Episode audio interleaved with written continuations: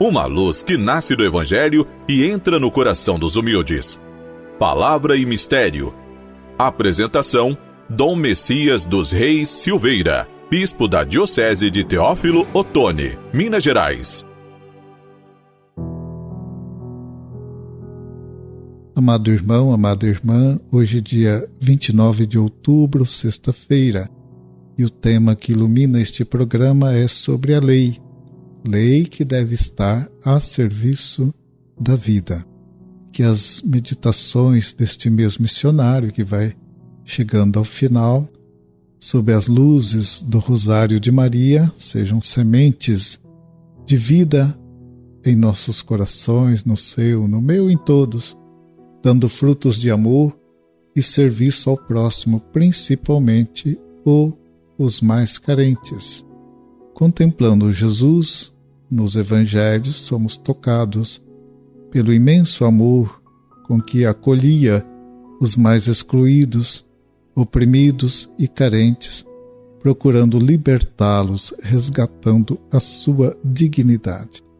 No Evangelho de hoje, Lucas capítulo 14, versículos de 1 a 6, temos a narrativa de uma cura praticada por Jesus em um sábado, durante uma outra refeição em casa de um dos chefes dos fariseus. Lucas é o único evangelista a mencionar refeições de Jesus em casas de fariseus e o faz em três narrativas. Quando Jesus entra na casa do fariseu, todos que aí estavam o espionam Jesus depara-se diante de si com um hidrópico colocado em evidência. Pergunta então aos fariseus aí presentes: é lícito ou não curar no sábado? Diante do silêncio de todos, Jesus cura aquele homem, o hidrópico, e o despede, confundindo os presentes.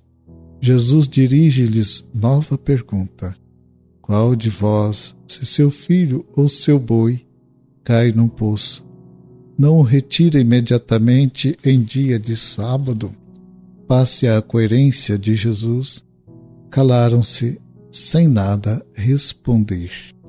Jesus, com sua eloquência, suas palavras e sua prática, procura remover a observância estreita de uma lei que não favorece a vida o hidrópico da narrativa representa os convivas inchados de orgulho e satisfação pela participação à mesa do chefe dos fariseus e pela adesão à sua doutrina. A cura do hidrópico significa o ato libertador de Jesus para com os submissos à ideologia do judaísmo a partir da ruptura com a observância sagrada do repouso sabático.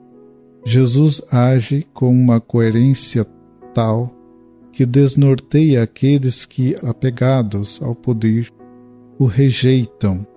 Acabarão decidindo então que só resta o caminho da violência para eliminar Jesus. Conforme o canto, vai, vai missionário, dizemos, chegou a hora de mostrar quem é Deus, a América Latina e aos sofridos povos seus que passam fome e labutam, mas acreditam na libertação. Ai daqueles que massacram o pobre, vivendo muito tranquilos, ocultando a exploração. Ai daqueles que promovem a guerra, semeando discórdia e injustiça. O mundo novo nós vamos construir na unidade, na paz e no amor. E como é grande esta esperança de um mundo novo, de um mundo melhor. Amado irmão, amada irmã, o programa vai chegando ao final. Eu desejo encontrá-lo no próximo programa. Fique com a paz e a bênção do Senhor.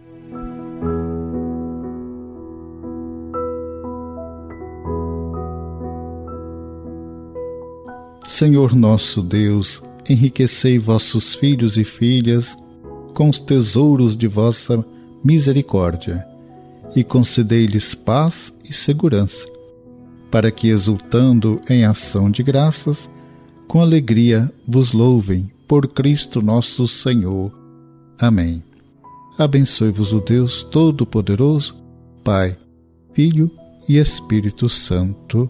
Amém.